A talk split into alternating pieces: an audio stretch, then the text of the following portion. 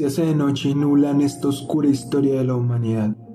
Se escuchan sollozos en el bosque en cuanto el hombre sacía su ego y de forma despectiva trata a sus hermanos como productos subvalorados, en su religión llamada capitalismo consumista.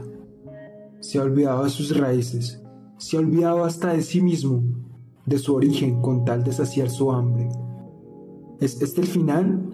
Ya casi es medianoche. ¿El inicio de su autodestrucción?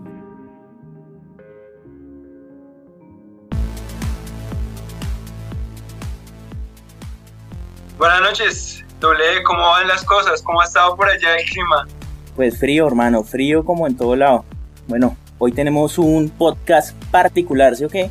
Por primera vez tenemos un invitado en esta estamos, vuelta. estamos felices, pues, vamos a compartir con alguien este espacio. Tenemos a- al señor Cristian Castro, que nos va a hablar de su más reciente éxito musical. ¿Cómo está, señor Cristian? Bien, bien, pues eh, acabamos de lanzar, ya habíamos pegado con el azul, con el amor azul, pero hemos decidido lanzar una variante al otro lado del planeta, este es rojo, Ah, claro. Ah, Al ah. otro lado del espectro ya se fue. al otro lado del espectro, sí. Pues bueno, bueno, entonces acá vamos a comenzar a hablar de las canciones del viejo Cristian, que en realidad es un biólogo que trabaja con todo el aspecto de manejo de fauna silvestre, pero bueno, yo creo que mejor que decirlo nosotros que él nos cuente. Cuéntenos usted, Cristian, quién es, qué hace, digamos, porque él nos va a hablar de este cuento ahorita en este podcast. Que ya nos delata el título del, del asunto, ¿no? Nosotros ya hablando de canciones, pero el título del podcast dice otra cosa. Bueno, eh, biólogo egresado de la Universidad del Tolima, eh, he trabajado con fauna silvestre a lo largo de mi carrera profesional, desde que dos años antes de graduarme y actualmente, pues empecé a trabajar con fauna silvestre. Este es un cuento que pues a muchos biólogos como que no les pega por lo que es con animales en cautiverio y se lo dejan más como a los veterinarios y esto. Pero pues realmente el rol de los biólogos en estos procesos son bastante importantes porque pues hay cosas que que los veterinarios no pueden hacer, ¿sí? Eh, hay aspectos evolutivos de las especies, hay aspectos comportamentales de las especies traficadas, hay aspectos de los ecosistemas que, que hay que evaluar al momento de liberar algún individuo y pues desde el principio, ¿no? Desde la determinación taxonómica de la, de, de la especie en adelante, pues va jugando el rol del biólogo en, en este mundo de la fauna silvestre. Es una vaina bastante Eh. extensa, ¿no? Porque siempre hay una vaina bien interdisciplinar. Se maneja ecología, taxonomía y me imagino que también hay un componente social importante, ¿no? Sí, claro, es, un de todito, ¿no? Es un de todito. Eh, claramente hay un componente social importante en la medida de que, pues de que es las, son las personas las que, las que a- juegan un papel crucial en el tráfico de la fauna para que pues llegue a todos esos centros de fauna y, y- y, pues para que se pueda dar ese trabajo que se da con fauna silvestre éxito, ¿sí? Entonces, pues hay que tener como ciertas nociones, hay que pues estarse como renovando académicamente todo el tiempo para pues para ver algunos cambios que hacen en, eh, en algunos grupos, algunos cambios taxonómicos, ¿no? En Actualizándose. algunos grupos y así. Bueno, pues como tal, yo quería contextualizar un poquito a la gente de por qué estamos haciendo esta temática en este podcast. Y pues resulta que un día yo estaba absorto en mis redes sociales y me dio por compartir un meme. Y el meme hablaba de que al parecer, desde la perspectiva del meme, claro, la policía ambiental se preocupa más por la señora que tiene un loro que por los traficantes de fauna silvestre. Obviamente esto a Cristian Castro no le pareció y y nos fuimos a los traques y nos agarramos y pues me cascó y me dijo pues yo voy a humillarlo también en ese programita que usted está haciendo y pues acá vino a ver si con J lo cascamos o nos casca. Entonces vamos a ver cómo... Pero hay una, hay una, hay un espectro aún más grande, ¿no? Que es debido al tráfico de fauna silvestre, que es que estamos en esta pandemia, que es que sacan a los animales, los dejan a la venta y los ponen a, otros cuerpos, otros cadáveres, mutan los virus y se comienzan las pandemias cuando se traspasa al humano. Así que pues obviamente abarca aún más eso, abarca todo un, mejor dicho, es algo primordial que digamos, es el tercer negocio ilícito más rentable del mundo, con ganancias de 26 mil millones de dólares. O sea, es algo que Plata definitivamente maneja, o sea, hay un interés importante ahí detrás de eso. Y pues claro, las consecuencias son inmensas en todos, en todos los sectores. Eh, pero bueno, no sé, digamos como estamos hablando de esa parte social. Pues nos estaba contando Cristian que pues el componente social es importante. Cuando yo les hablaba del asunto del meme, nosotros nos pusimos a discutir y él me decía que había un factor importante y era la existencia del cliente. Sin cliente pues no hay negocio, ¿cierto? Sí, básicamente es pues como en cualquier negocio, ¿no? O sea, si no, si se genera eh, una oferta pero no hay una demanda, pues el negocio fracasa, ¿no? En muchos lados, pues pasa que las personas ya tienen claro como dónde puedo ir a comprar un loro, pues en la plaza de mercado del pueblo, ¿sí? Se van para el pueblo, consiguen la parejita de loros por 100 mil, por 200 mil pesos y los tienen 15, 20 años. Entonces, eh, la idea no es poco defender el trabajo de la policía porque pues claramente aún falta mucho, ¿sí? Eh, tanto como en las corporaciones autónomas como en la policía hace falta mucho, pero pues digamos que se está construyendo, ¿sí? Se va construyendo y pues la cosa va por buen camino. Eh, la ley en Colombia se ha ido modificando, por lo menos en el caso particular del departamento del Tolima. En el 2009 se modificó una ley que permitía a algunas personas ser como tenedoras, por así decirlo, de fauna silvestre y a partir de ese año a todas las personas que habían como inscrito los, sus animales para, para ser pues, tenedores de fauna se empezaron a llamar y a quien no entregaba los animales pues se empezaron a hacer procesos de incautación y actualmente es en lo que vamos, ¿no? Se, se incautan animales de diferentes predios en todo el departamento porque pues es una práctica bastante común, aún con mucha fuerza en corregimientos pues, de, de, centros poblados con densidad poblacional elevada como Ibagué, Espinal, no sé. Entonces, muchas veces pues, la, una, es, una, es como muchas veces la única alternativa económica que tienen esos sectores, ¿no? O la única que conocen, no tienen disponible. Pues ya, está, ya está como muy pues afianzado. Píllese, píllese, que una vez eh, tuve la oportunidad de, de, estar en algún lugar X eh, y hablé con alguien que el man me contaba como que, uy, ya se viene la temporada y la temporada era que ya era momento de empezar a sacar las crías de los loros de los cogotes de las palmas para empezarlos a vender en la carretera. pues para dar un diario que los iba a vender en Bogotá.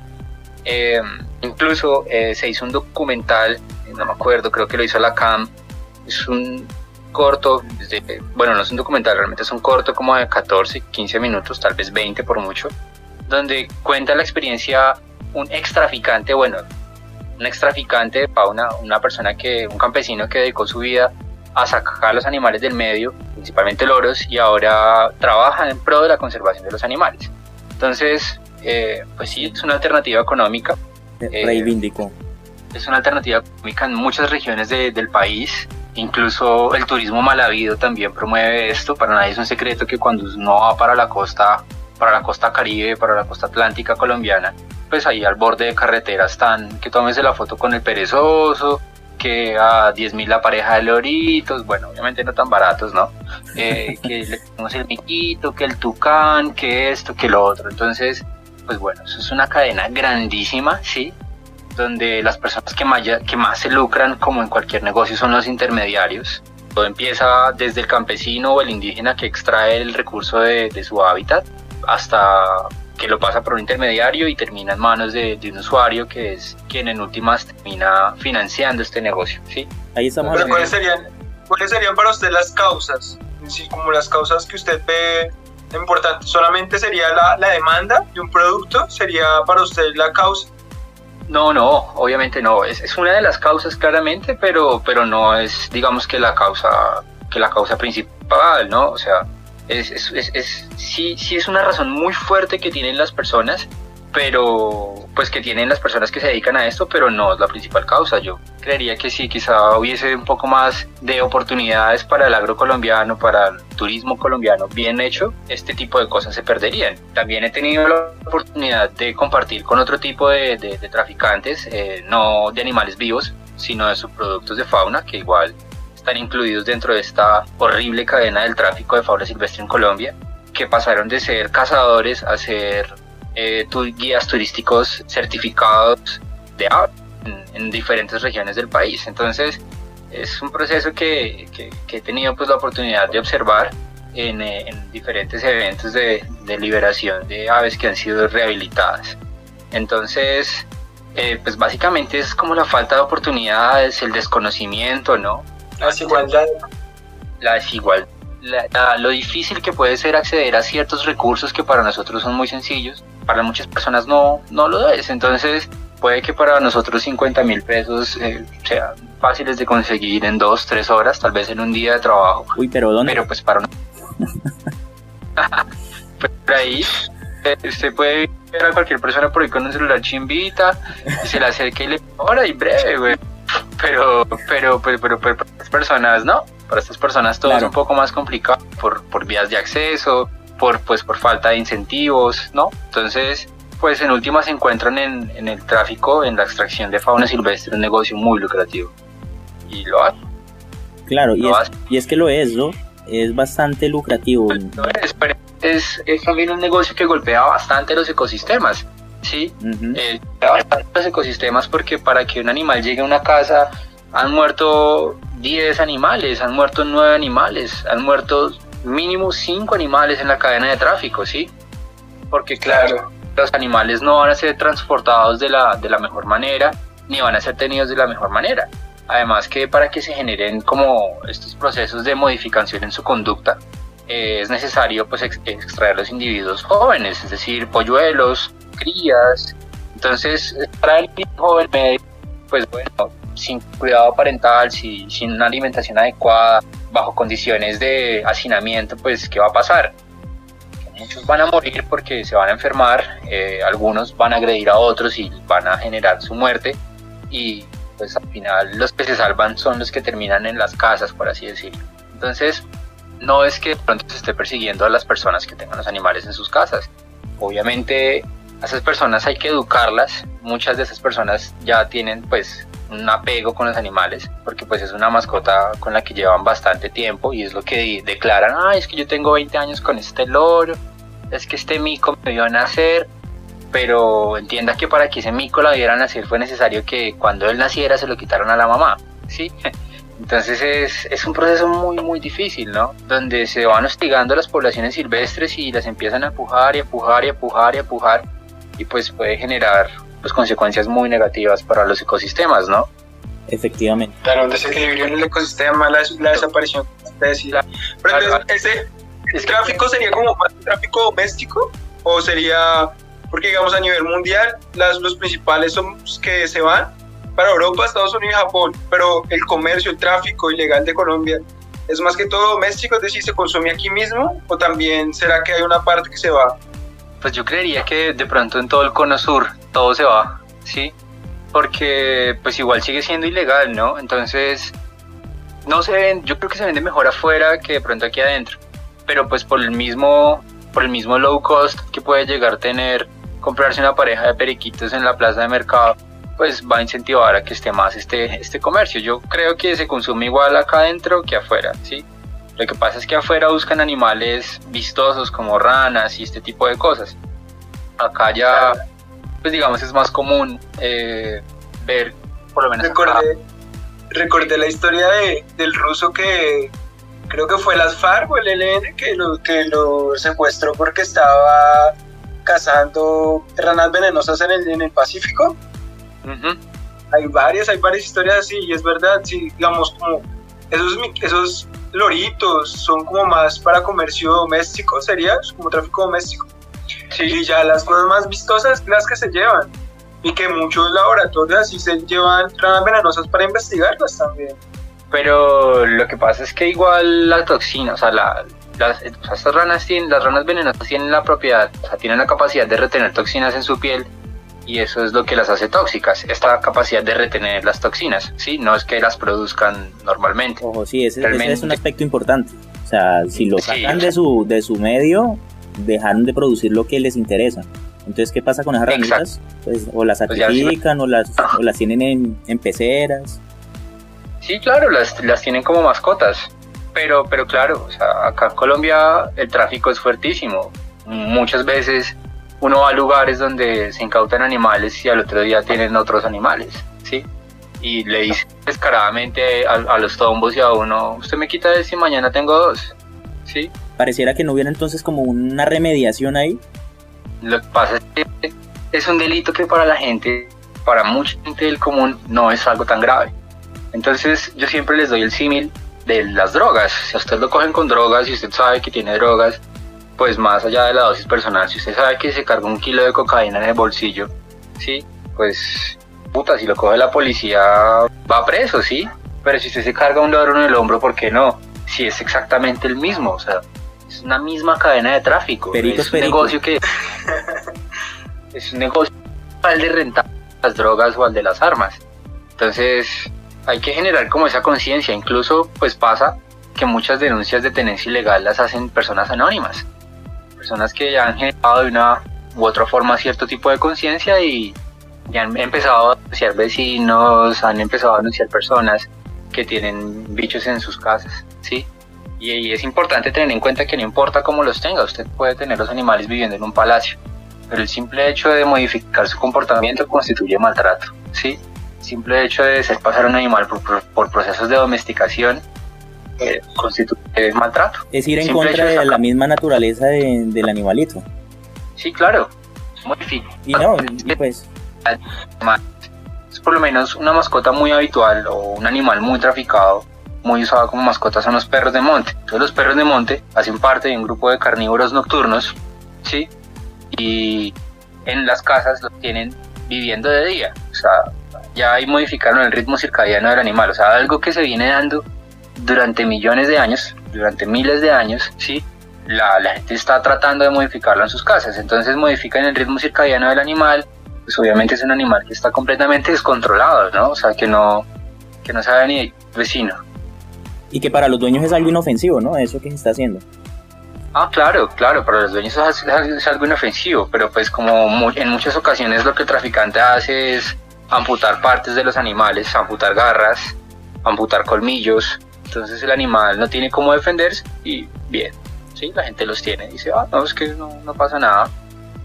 Claro, para hacerlo más family friendly. Sí, para, que el animal no pueda generar ningún tipo de daño.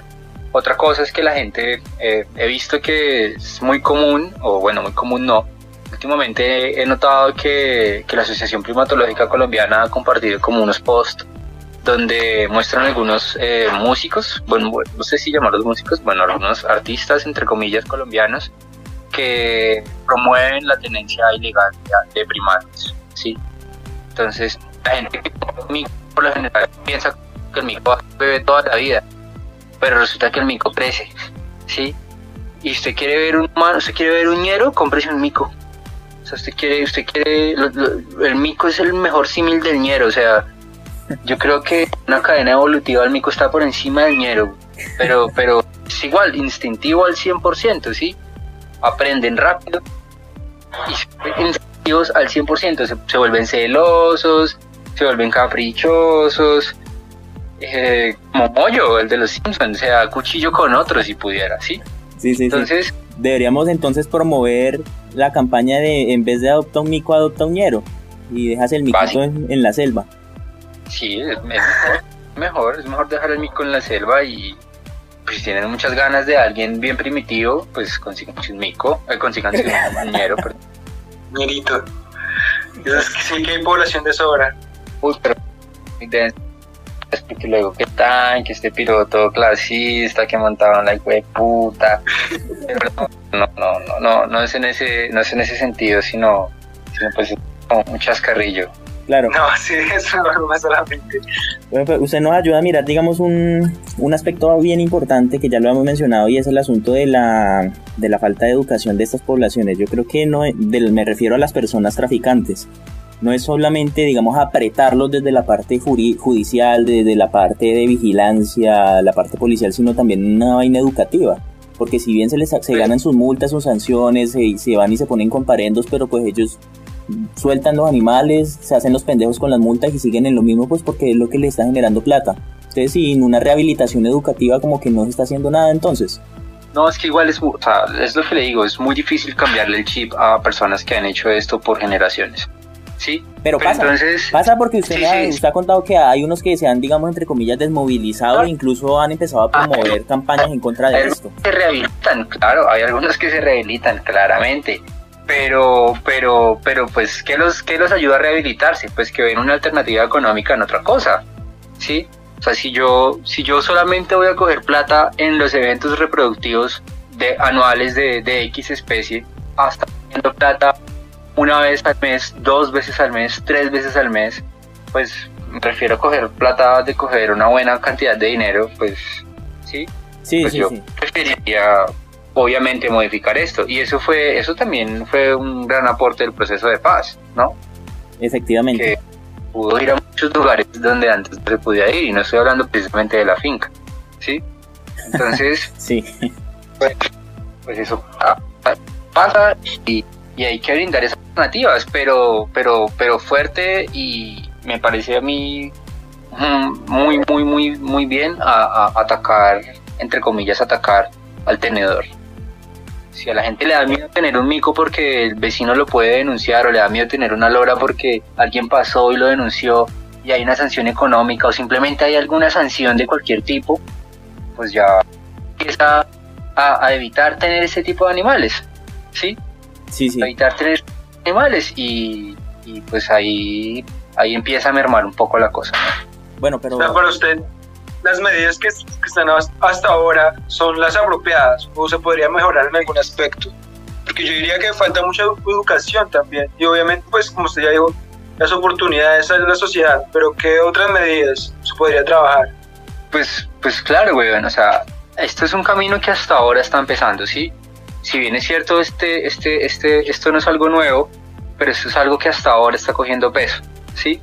Entonces, pues, digamos que sobre el camino se va aprendiendo. Porque, porque quien diga que tiene una solución a esto, miente. Que realmente son muchos factores a considerar, muchísimos, muchísimos factores a considerar. Entonces, pues no, no, no existe una solución, se va por un camino y sobre el camino nos hemos dado cuenta de, de qué puede funcionar, de qué no puede funcionar. Y lo otro es como que si, la misma, si las mismas personas que están encargadas de generar el conocimiento, de simplificar el conocimiento, que son científicos, biólogos, médicos, veterinarios, no sé, gente, bueno, personas que trabajan en ciencias, se encargan de hacer todo más difícil para, los, para, para las personas del común, pues ahora usted imagínese cómo van a querer educarse. Entonces, si yo soy un o todopoderoso biólogo o un o todopoderoso veterinario y voy a entrar a hablarle a una persona X en términos súper rebuscados, ¿sí? En palabras con terminaciones en latín y cosas, o sea, Sí, eso, va a eso- quedar claro, eso no, súper es, eso no es el mundo de ellos. Exacto, la gente va a quedar súper perdida y no va, "Oh, este hijo de puta de qué me está hablando, ¿sí? Le, le va a importar, Entonces- digamos, básicamente, digámoslo concretamente, les va a importar un culo, porque eso no, no es la forma de abordar a esas personas. A nadie. Claro, claro, y, y pues digamos, o sea, si a todo el mundo, a nosotros, bueno, a, todo el mundo, a todas las personas que estudian ciencias, le- les meten esa idea en la cabeza de que, de que se tienen que casar con una línea de investigación y es que eso es, y es que eso es, y ya muérase con esto, que esto es lo que le va a cambiar la vida a todo el mundo, eso es pura mierda. Eso es mentira, eso es mentira porque porque realmente uno tiene que hacer ciencia para la gente y no para la gente de ciencia sino para la gente del común. O sea en la medida que yo le diga a mis papás es que tener un loro en la casa está mal porque se enfrenta a procesos de extinción por procesos de esta estocasticidad demográfica. Ellos me van a decir ah pero si yo le digo a mis papás vengan, es que si ustedes tienen un loro en la casa, se van a extinguir, o sea, la, la especie se va a acabar porque es que se genera un desbalance entre machos y hembras, entonces puede que queden más machos y muy pocas hembras, o puede que queden más hembras y muy pocos machos y pues no van a alcanzar a procrear y, y se van a extinguir porque ya no van a tener como, como tener más bebés. Eso es algo completamente diferente, entonces ya la gente dice, ay, sí, es cierto, sí, Ahí ya entramos en otro campo muy diferente y yo creo que estoy muy de acuerdo con lo que usted está diciendo y es el asunto de la divulgación científica. Definitivamente los científicos, digámosle entre comillas científicos, más bien hablemos de los profesionales de, la, de, de las ciencias, tienen que empezar a hacer una apropiación social del conocimiento y eso es con un vocabulario apropiado, buscando a la gente, porque pues Últimamente, últimamente se ha visto mucho eso. Por ejemplo, he visto muchos laboratorios de, de Estados Unidos, digamos, con, la, con el problema de que la gente siempre ha reclamado de que el gobierno invierta en las universidades, donde, la, donde las personas solamente van a tener una línea izquierda, bueno, etcétera, o son puros vagabundos, puros vagos que no hacen nada. Entonces, ya se ha visto esa necesidad del ámbito académico de ir hasta la sociedad, digamos, hay mucho, han salido muchos, muchos eh, sitios de divulgación científica, muchos podcasts en este caso, muchos canales de YouTube, muchas universidades van hasta la gente, colocan los pósteres o las publicaciones en calles concurridas y es eso, es ir, a, ir y apropiándose de eso, llevar todo el tipo de conocimiento a la, a la población, que eso va a ayudar de a poco y al, y al merme, como siempre digo, a las salidas, como en este caso la, el tráfico, es como la salida. Un ejemplo, un ejemplo de eso es un trabajo que hace una, como una empresa, no sé, una persona que tiene un proyecto que se llama Chocolatería Itapoa entonces, Chocolatería Itapoa es un proyecto de plantación y de generación de cacao para exportar a Estados Unidos, eh, donde parte de los ingresos que se generan son para poblaciones afrodescendientes que viven en lugares donde está el Filobates terribilis. Creo que ellos ya tienen una reserva, ¿sí? O sea, creo que ya pues, les ha dado para tener una reserva. Entonces, eso es una rechimba, eso es lo máximo. Otro proceso de estos súper exitoso es el que de pronto está en Putumayo, en la isla escondida, donde viene un extranjero, compra muchas hectáreas, vuelve esto una reserva natural, promueve la guianza turística allí, contrata a personas de la región para que trabajen en su lodge, ¿sí? Y es increíble, o sea, el proceso que, que tiene Jorgen allí es increíble. Desde el monitoreo de su bosque con drones hasta, pues hasta los inclusión a guías locales, ¿no? Entonces es, es una cosa de locos, es una cosa de locos y son lugares a donde la gente va, donde la gente va y paga porque entiende y la misma gente del sector entonces ya entiende porque, porque ya no les están hablando en un idioma raro, ya les están hablando en algo que entienden. Entonces, pues ahí sí al Vemos ahí una participación importante entonces de, de, por así decirlo, de la sociedad civil con la inversión privada, ¿no? Generando pues estas zonas de protección de fauna y de educación de la gente, es cosas que yo supongo que deberían estar más en manos, o bueno, no que deberían solo estar en esas manos, sino que debería haber más participación de entidades educativas de nivel público, tipo universidades, corporaciones, que no lo digo que no lo, hagan, que no lo hayan, pero pues la problemática aún es muy grande, significa que no es suficiente lo que se está haciendo. Claro, lo que pasa es que eso también es muy difícil, porque entonces, bueno, yo creo que nos estamos saliendo un poco, pero, pero como así como para pegar un re violento y lo voy a hacer así. O sea, eso también es muy difícil porque muchos de los tenedores de fauna en Colombia son políticos, son personas que tienen mucha plata, que tienen como comprarse una guacamaya en 800 mil pesos, que tienen como un flamenco de la Guajira en un millón de pesos. Se pueden dar ese lujo, digámosle. Se pueden dar ese lujo de que, de, que, de que me compro tal animal y me importa un culo porque tengo mucha plata y soy amigo de, fulanito de tal y no me quitan los animales, o listo, vengas mañana y, ya mañana no hay ni chimba, y la policía y las, y las corporaciones también quedan como maniatadas porque porque como como hay como una orden de la fiscalía sí sino simplemente se va a atender una solicitud una queja que se realizó y si ellos dicen no yo no tengo nada y no pueden entrar pues oh sorpresa uno no puede entrar sí claro. Entonces eso eso pasa. Y muchas veces son personas que tienen muchísimas lucas, que tienen muchísima plata, que son amigos del político de turno, o que son amigos del senador tal, o de fulanito de tal, o de pronto es el médico tal, ¿sí? Porque ha pasado, ha pasado, ha pasado. Y, y lo digo con conocimiento de causa, ha pasado que, que no, que no pueden entrar porque es que esta es la finca del médico tal, que todo el mundo lo ama. Y me importa un culo, pero es que el médico tal tiene animales silvestres. No, pero es que eh, los animales del médico tal los mira tal veterinario que ese es el máximo del putas voy. Me importa un culo. Y no, y no pueden entrar porque es que yo conozco la ley y soy amiga del alcalde. Ah, no. O sea, cosas como esas le dicen a uno, ¿sí? Claro, ahí, ahí lo frenan, ahí lo frenan pues, digamos, momentáneamente, porque, digamos... imagínense tres tombos, dos tombos peleando con alguien así, ¿sí? Claro, lo frenan, lo frenan, ahí, ahí para la vaina. Claro, o sea, claro que, que no hay nada en, en, manual de tombo que le diga al tombo que entonces puede entrar a la fuerza, ¿sí? Ellos toman una evidencia, pasan un informe técnico, no sé, subtécnico, como se llame, un informe tombo, y eso se va a fiscalía y es fiscalía quien decide, ¿sí? Pero entonces, pues para un fiscal eso no es algo importante, para un fiscal es importante un, evento diferente, ¿sí?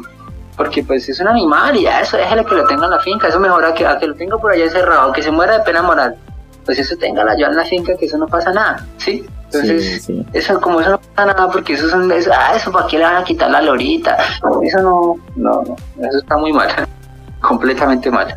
Hay unas, esas, esas problemáticas de Colombia siempre se, se han camuflado con la guerra, es decir, las, las áreas, las hectáreas que ha perdido Colombia de bosque son increíbles, es decir, en su proporción son increíbles.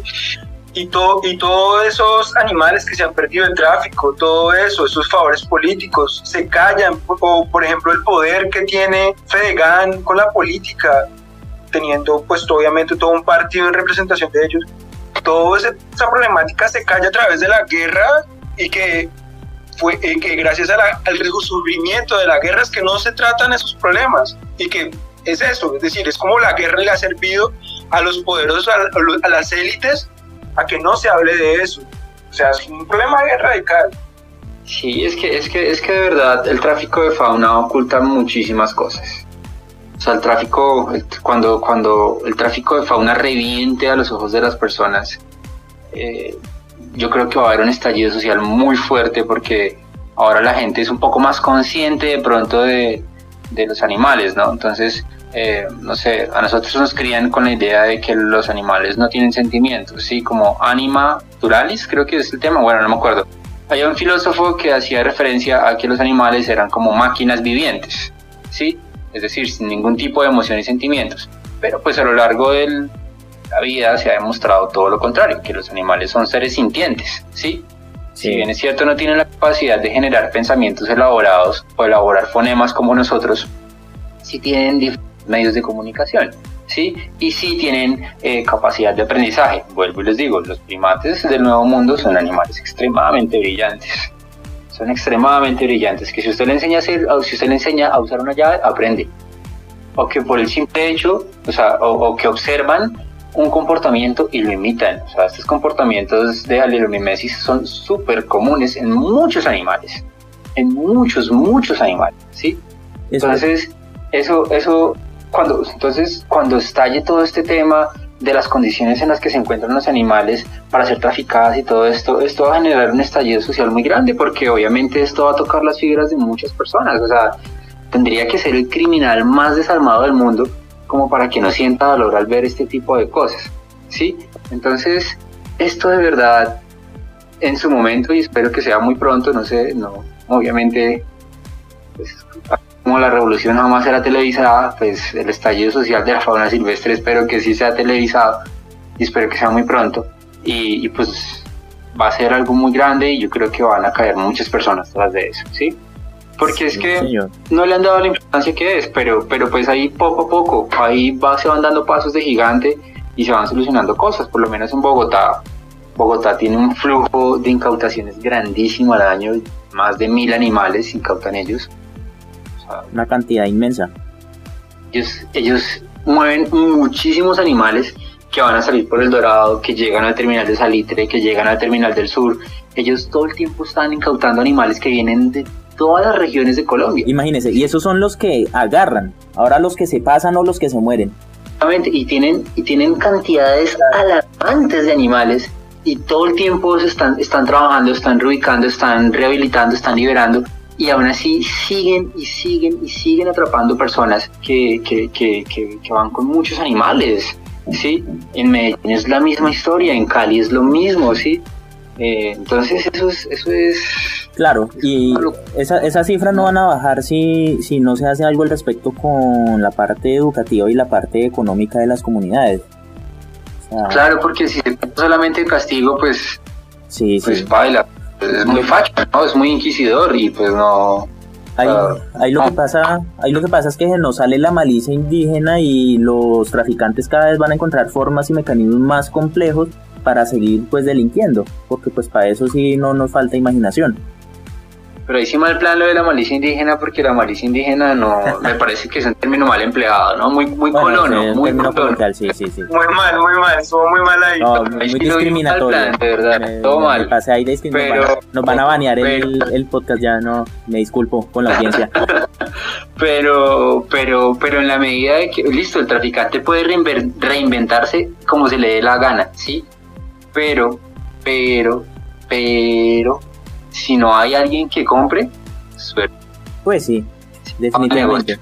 Otra cosa y otra opción es, uh, no sé si ustedes recuerdan que hace poco hubo como un decreto de la ANLA muy polémico acerca de, una captura para con fines de, de, unas especies con fines reproductivos, unas especies que están altamente amenazadas con fines reproductivos, ¿no?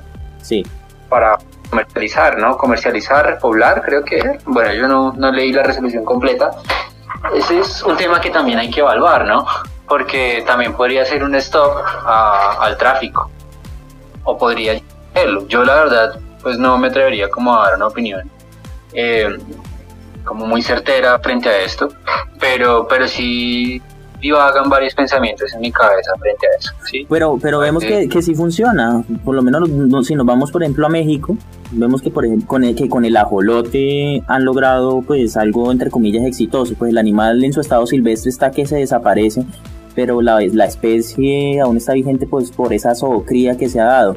Y pues como hay tantos criaderos, la gente ya no recurre a, a la fauna silvestre para, o bueno, no en tan mayor medida. Igual, igual la idea, la idea de ellos, o sea, estas ideas de, hacer cría en cautiverio debe ser con fines de repoblamiento.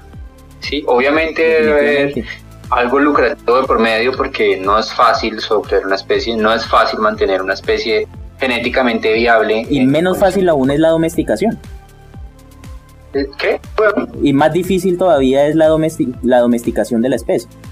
No, no hay, no hay para que un animal sea doméstico eh, debe o debe tener la mano del hombre ahí metida, ¿sí? O sea, para que, para que yo pueda llamar a un animal doméstico, primero necesito de tiempo, ¿sí? De tiempo de muchos años de, de coexistencia, ¿sí? Como, como los perros, ¿sí? en los que haya algún tipo de simbiosis, ¿sí? Si no, baila. O debe haber algún tipo de modificación genética para generar diferentes razas.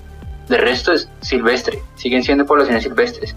Ahora que André menciona lo de México, México, México y Costa Rica tienen planes increíbles y tienen unos programas increíbles de cría en cautiverio, ¿sí? sí. Y repoblación. O sea, es una locura y es una rechimba, por lo menos en Costa Rica tienen un tema ahí con una subespecie de, área, de aramacao que era muy común hace unos años y, y que por tráfico y demás procesos de, de destrucción de ecosistemas, se fue diezmando su población hasta que condiciones críticas esa subespecie. Entonces la gente se pellizcó y crearon como, como un parque, una timba, donde hacen rehabilitación, hacen eh, crían cautiverio y liberación de los individuos con monitoreo. Entonces ellos han mostrado, ah, bueno, y además de eso venden al turista la opción de ir a, que, a hospedarse en su lodge, a, a ver parte del proceso de rehabilitación y pues los gringos pagan muy bien ir a ver este tipo de cosas. En México hay un parque en el que pasa algo similar también con guacamayas y también tienen un proyecto con una especie de zorro de allí o de lobo, no me acuerdo, la verdad es que no recuerdo muy bien, bueno, es una especie, un canino de allí, silvestre obviamente, que también tuvo procesos fuertísimos de, de, pues, pues, procesos antropogénicos fuertísimos que, que, que empujaron a estos bichos casi que a la mala y ahora están haciendo unos proyectos de seguimiento y repoblamiento, pero una locura, o sea, una cosa muy bien elaborada, una cosa muy bien hecha. Y en Colombia podemos llegar a hacer algo así también. solo que como aún no ha escaseado el recurso, entonces pues aún no nos ha interesado tanto. Pero, pero acá se puede también hacer algo así. Nomás en Prado, nomás en Prado. Prado tiene algo particular tiene algo que me atrae, tiene algo que me gusta, tiene Prado es un sitio muy interesante en el que se pueden hacer muchas cosas y en las que se le puede poner en parte un stop al, al tráfico de fauna en el departamento, ¿sí? Pues por lo menos en alguna región, o sea, es que es muy común en las fincas de Prado que tengan loros y guacamayas, pero bueno, en fin. Entonces, hay muchas cosas que se pueden hacer desde, desde la conservación ex situ hasta la liberación de los animales, ¿sí? Y hay mucho por educar a las personas y hay mucho que ofrecerle a las personas que entran a extraer, porque si se educa a la persona, o sea, si se le ofrecen diferentes opciones de empleo o diferentes opciones de ganancia de una entrada económica a las personas que extraen los animales de su medio y se educa también a las personas que compran los animales, pues simplemente el eslabón que más se lucra en esta cadena, que es el intermediario, pues se va a quebrar.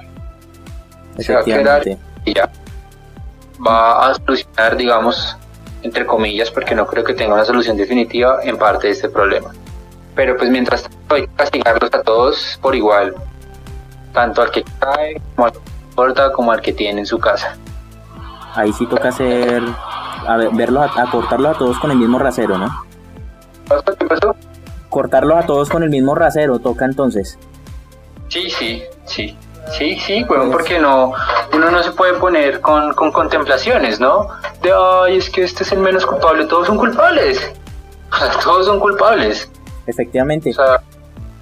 Venga, viejo Cristian, la verdad es que usted, usted ahí con lo que nos está contando nos amplía la perspectiva completamente de, este tema. Yo creo que nosotros dos no hubiéramos podido abordarlo de la misma manera, de ninguna manera. mucho hablar. Claro, claro. Definitivamente esto es un tema que no se saca en una hora, no se saca en 20 minutos, esto es un tema que tiene, tiene para cogerles, seguir contando y, le propongo yo, pues ya hemos hablado un poco de, digamos, de las, de las causas, de las consecuencias y de las posibles alternativas para mitigar esto. No sé si continuar esto en un segundo podcast o no sé, ¿qué le parece? Pero si no un tintico o algo, porque este toca a palo seco, ¿no? No, ah. ni un agua, no, nada, cero, o sea, no. Es, es, es, un podcast emergente, todavía no hemos monetizado nada. no, mentira, yo creo que sí, sí. Hablar siempre, yo creo que ya luego se construyen grandes cosas y pues, mucho tiempo no hablábamos y me parece muy chévere. Está bastante bien, hay que revivir el podcast, hay que revivir este tipo de cosas, esto es increíble, súper, súper, súper chévere y que puede llegar a ser incluso eh, mucho más divulgativo en términos de, generar un impacto en la comunidad.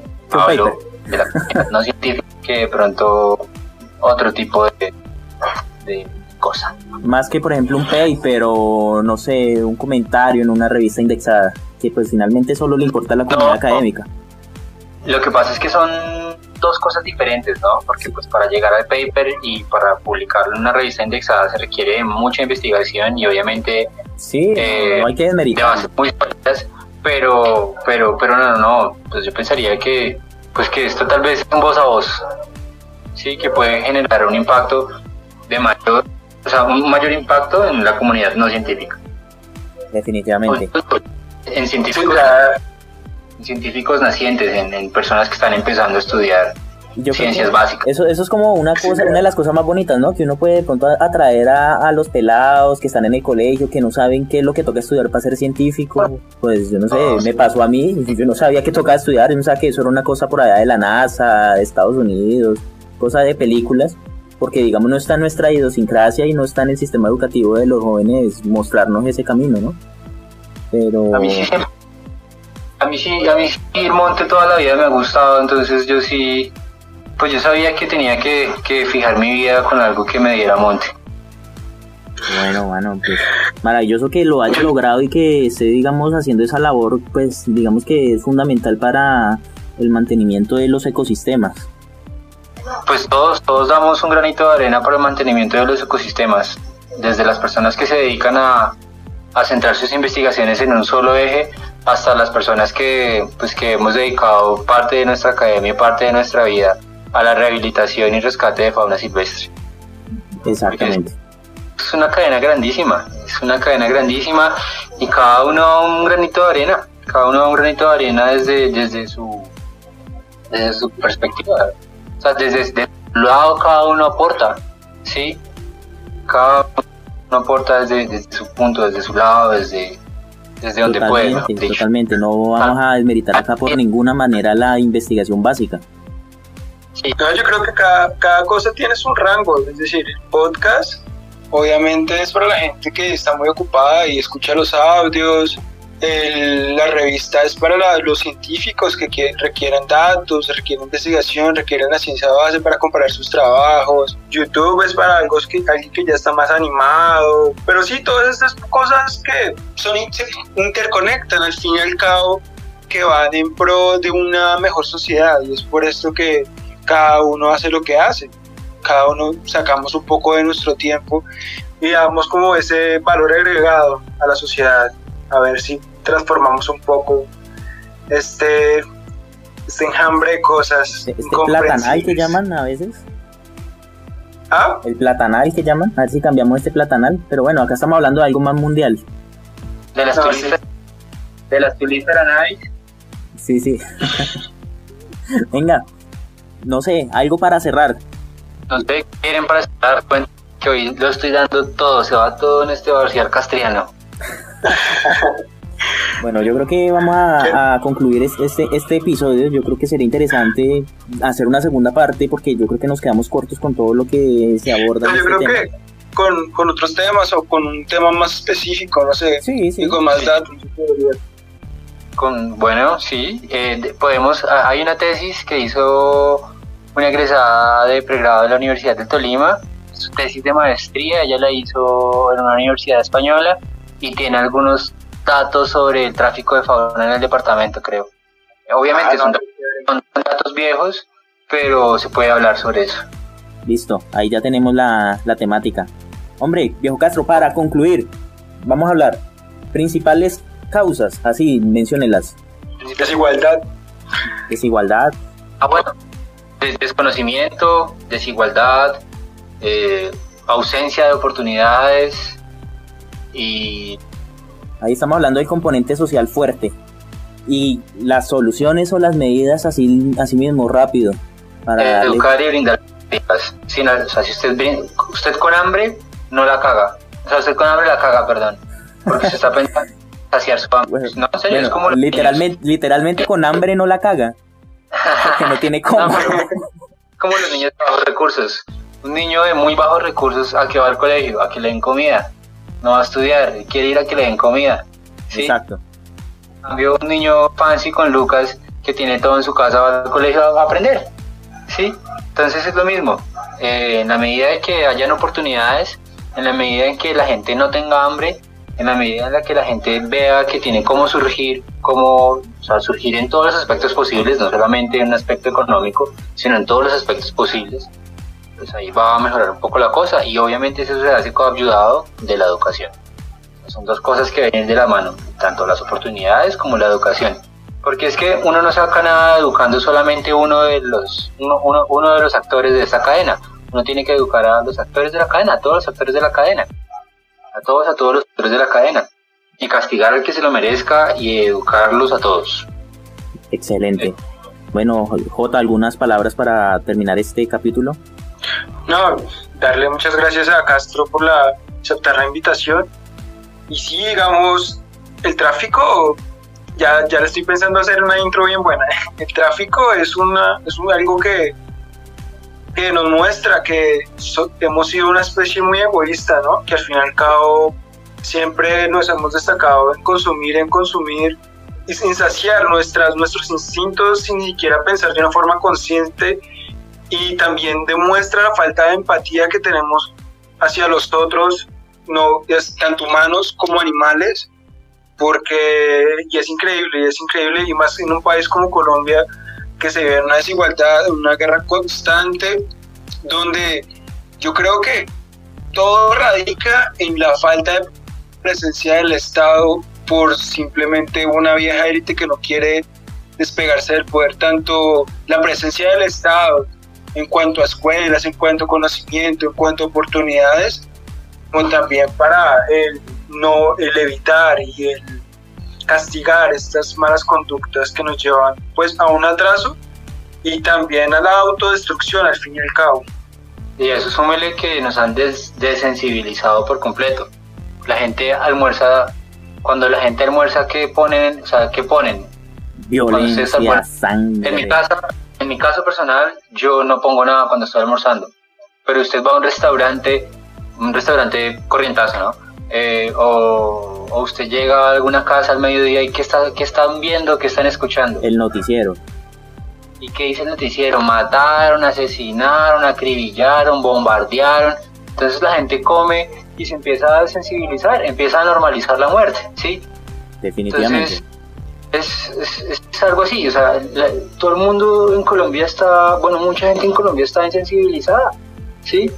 Entonces, como que me importa un culo, me importa un culo, ¿sí? Y, y, y maltrato y mato y mato y como de muerto y, me importa cero, ¿sí? Porque no es a mí el que le toca. Entonces, pues, pues, es una cagada brutal. Oiga, ese, ese, es otro tema que está bien bueno para abordarlo en otro capítulo. Me gusta, me gustan las ideas que Sí, hay muchos, hay muchos temas buenos. Bueno, señores, muchísimas gracias a ustedes por estar acá, por a Cristian por habernos parado bolas, al viejo J por seguirnos la corriente también. Y nada, acá estamos. Para una próxima ocasión hacerlo de nuevo. Quedo pendiente, mostretes. Listo, Castro, muchas gracias. Bueno, buenas noches y gracias por escucharnos. Listos, todo bien, ahí nos hablamos.